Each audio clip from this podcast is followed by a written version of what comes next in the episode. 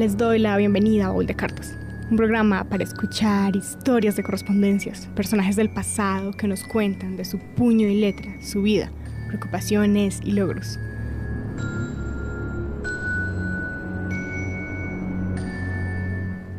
Hoy tenemos una historia de música maldita, pactos misteriosos y un violinista que desafió lo imposible.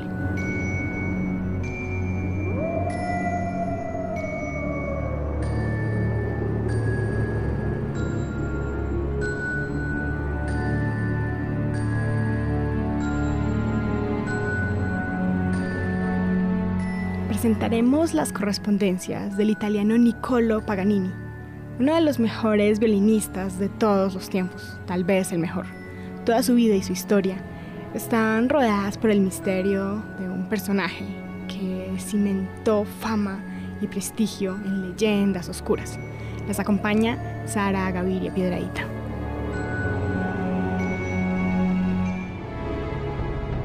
El violinista Niccolo Paganini tenía todo para ser considerado un hijo de la brujería o del demonio.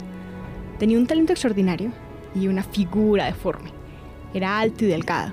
Tenía una nariz larga, un rostro pálido y alargado, con mejillas huecas, labios finos que parecían curvarse y unos ojos hundidos en la cara y en las ojeras.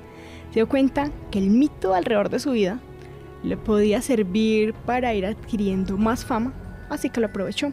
Además de eso, tenía un talento puro y una dedicación a su oficio que fueron aumentadas por dos síndromes físicos que tenía. Uno, le daba unas extremidades particularmente largas. Desde muy pequeño tenía brazos más largos que cualquier otro niño de su edad y además de eso tenía una flexibilidad extraordinaria.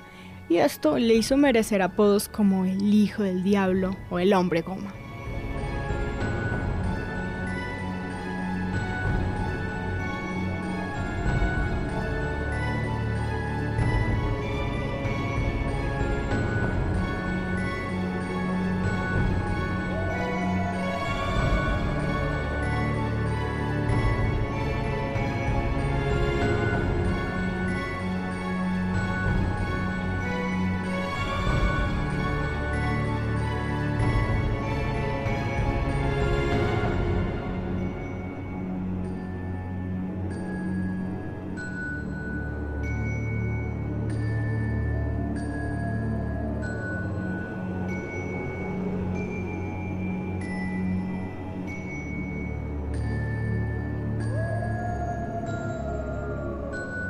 Pesar de su apariencia extraña, misteriosa, a veces aterradora, y las sospechas de sus pactos con el diablo, fue adorado a donde quiera que iba.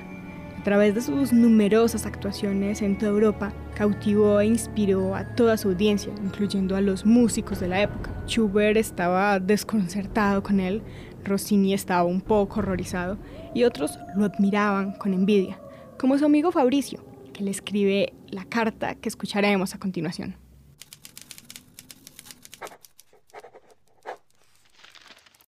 Génova, a 27 de octubre de 1825.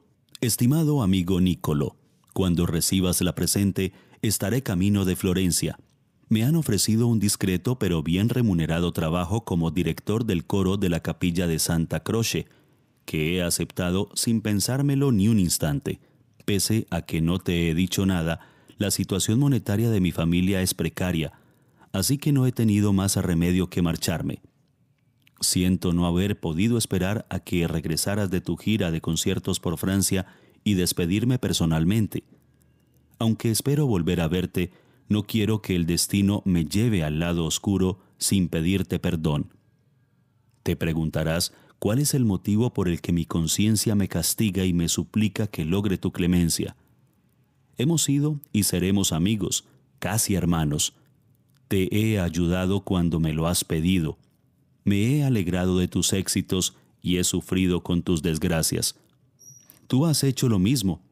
Creo que la amistad solo consiste en eso. Pero he cometido un error, un grave error.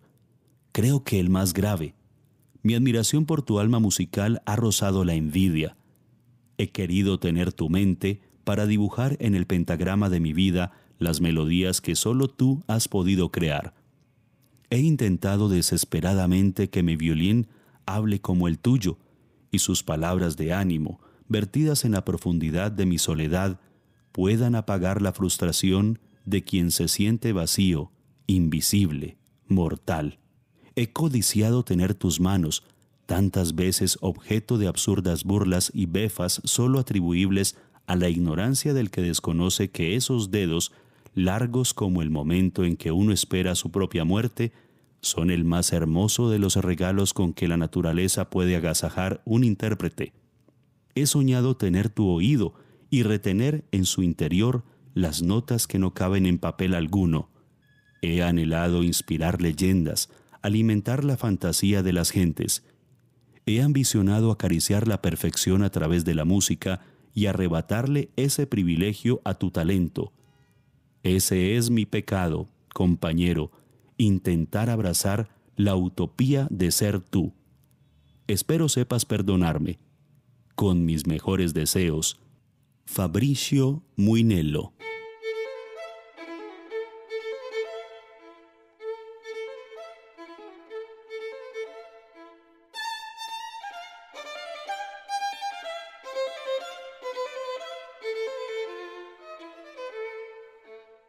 Sus conciertos eran todo un espectáculo.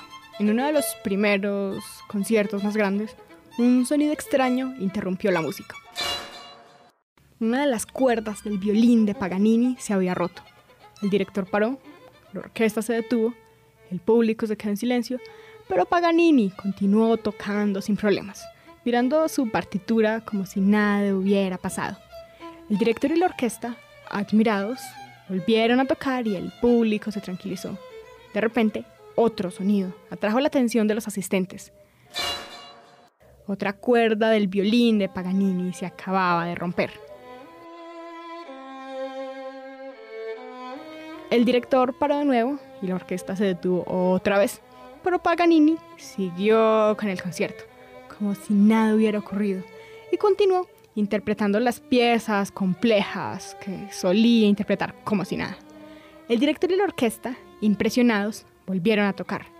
La anécdota podría terminar aquí, pero no. Todas las personas, asombradas, gritaron cuando la tercera cuerda del violín se rompió. El director y la orquesta se detuvieron una vez más. El público pensó que tal vez era el fin del concierto, pero Paganini siguió sin saltarse una sola nota. El director y su orquesta se animaron y continuaron con él. Y el público pasó del silencio a la euforia. Y un concierto con tres cuerdas rotas pudo terminarse a la perfección.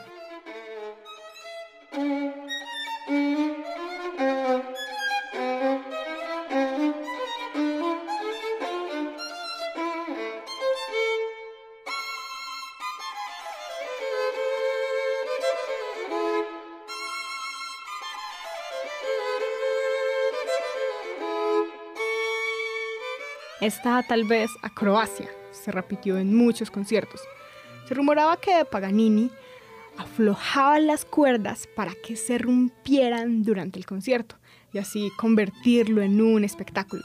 Se decía también que debajo de su manga tenía alguna especie de cuchilla donde iba haciendo pequeños cortes a las cuerdas para que se rompieran y poder demostrar su talento con una sola cuerda. Lo cierto del asunto es que sus conciertos se hablaba muchísimo, se rumoraba, y no era solo escuchar música, sino verlo interpretar piezas magistrales, a pesar de tener las cuerdas rotas. Y esto claramente aumentaba los rumores de sus pactos con el diablo.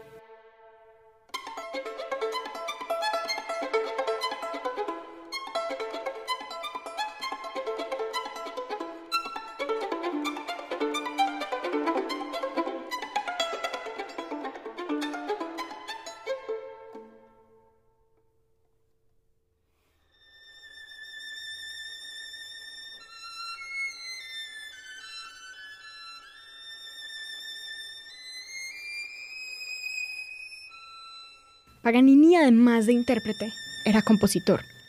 Uno de sus trabajos más recordados son los 24 caprichos, que escribió entre 1802 y 1817.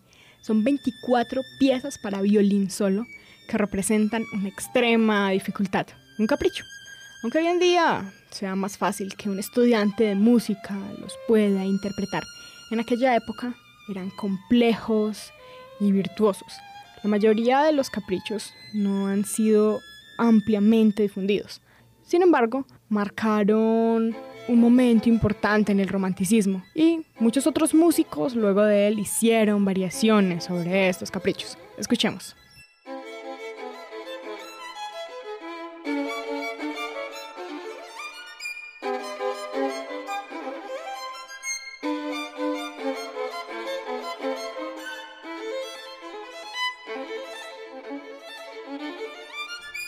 Estamos en Baúl de Cartas, hoy hablando de Niccolo Paganini, quien nació en Italia, en Génova específicamente, un octubre de 1782. Fue violinista y compositor muy destacado, con un oído desarrollado y una habilidad increíble, casi asombrosa, para desarrollar piezas imposibles. Hacía conciertos a medianoche en cementerios, se presentaba en escenarios haciendo todo tipo de trucos y artificios, tanto que se rumoraba fuera hijo del diablo. Y era difícil pensar de otra manera cuando Paganini, vestía de negro, jugaba de una manera casi imposible con sus dedos flacos, largos y súper elásticos. Algunas personas, cuando estaban en su presencia, hacían el signo de la cruz para librarse de lo que creían eran sus poderes malvados. Era considerado un genio, un dios, un navegador del diablo, cualquier cosa, menos el que era en realidad.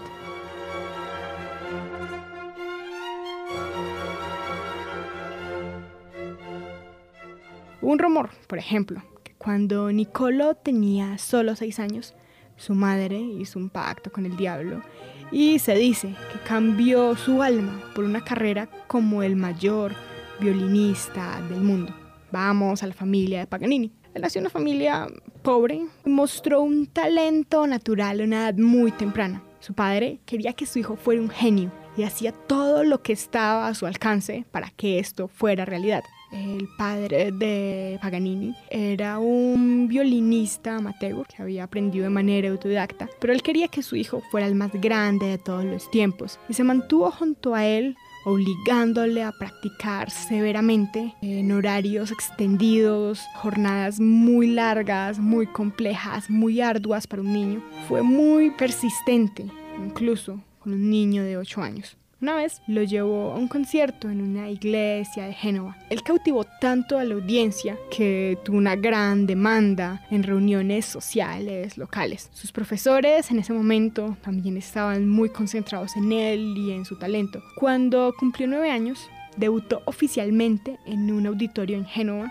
interpretando una composición propia. Y a los 13 años ya era conocido en toda la ciudad. A los 17 años ya estaba solo no necesitaba ayuda financiera de su padre y se alejó seguro de su talento. Y después de estudiar fuertemente, regresó a Génova y comenzó a componer, actuar, interpretar, hacer presentaciones y estableció su propio programa de entrenamiento que también era riguroso, era riguroso como decir 15 horas al día practicando sus propias composiciones, que eran además bastante complicadas, complicadas incluso para él mismo.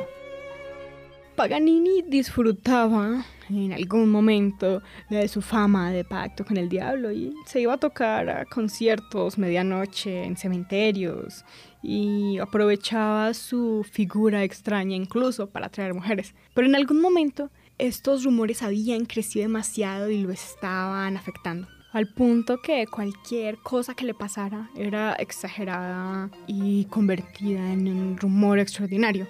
Alguna vez él pasó un día en prisión por una demanda de alimentos para su hijo. El rumor que se extendió fue que él había estado en prisión muchos años por haber convertido las tripas de una mujer en violín. Estas cosas había un punto en que ya lo estaban afectando demasiado y que el rumor se estaba saliendo de control. Para esto, se le pidió que publicara una carta de su madre para demostrar que no era hijo del demonio, sino que tenía una madre que le enviaba cartas y se preocupaba por él, que él no quería publicar la carta, porque era una correspondencia íntima y demás, se vio obligado, debido a la presión, la carta salió en la prensa y es la que vamos a escuchar a continuación.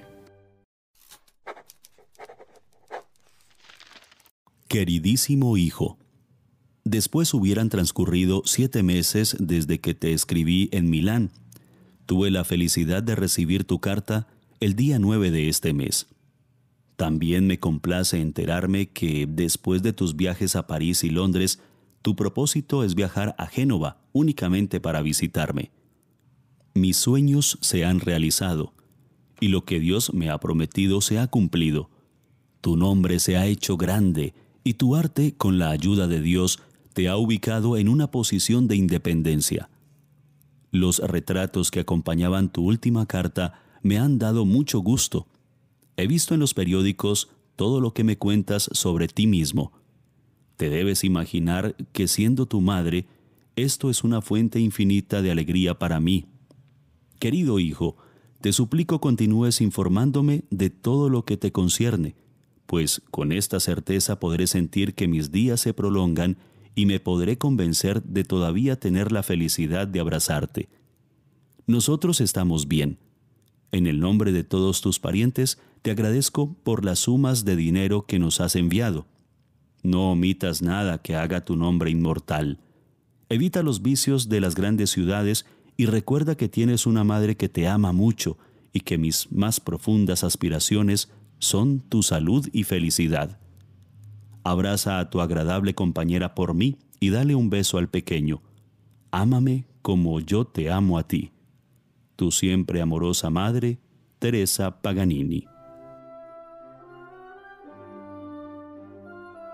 Lo que estamos escuchando en este momento es el concierto número uno, compuesto probablemente en 1817 o 18. Es un concierto que asombra a su audiencia, siempre lo hacía. Está estructurado en los tres movimientos habituales y aquí estamos escuchando el primero, Alegro Maestoso.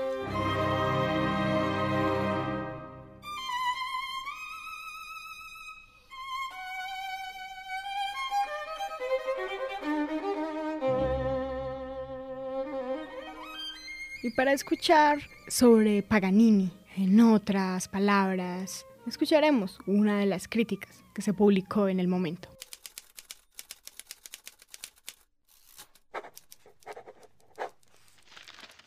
De cabello largo, ojos penetrantes, una extraña cara de halcón, un genio, un titán entre gigantes. Puede escribirse un volumen con la discusión de todo lo que Paganini ha creado en sus composiciones en cuanto a efectos novedosos, artificios ingeniosos, formas nobles y grandiosas, y combinaciones orquestales hasta aquí desconocidas. Sus melodías son amplias e itálicas, llenas de ardor apasionado que rara vez se encuentra en las mejores páginas de los compositores dramáticos de su país. Sus armonías son siempre claras, simples y de gran sonoridad. Su orquestación es brillante y vigorosa, sin ser estridente.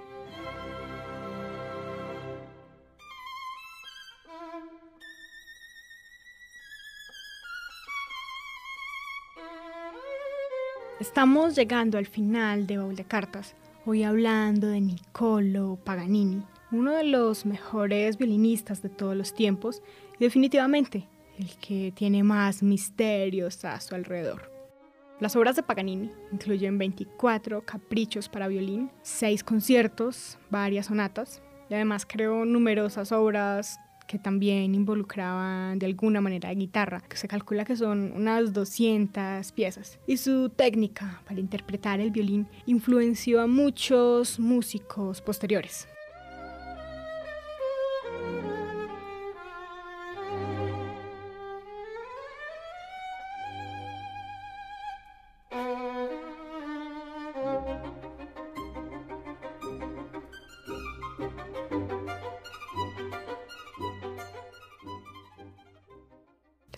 Paganini se fue deteriorando a causa de una tuberculosis. Dejó de tocar conciertos después de sufrir fuertes episodios.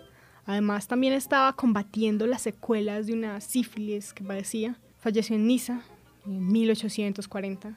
Tenía 58 años. En su lecho de muerte no pudo recibir los auxilios de un sacerdote que no quiso acercarse por las historias diabólicas que había a su alrededor. Y como no recibió auxilios de un sacerdote a la hora de morir, se le negó una sepultura religiosa a sus restos mortales. Su cadáver fue embalsamado y solo pudo recibir una sepultura tradicional varias décadas más tarde.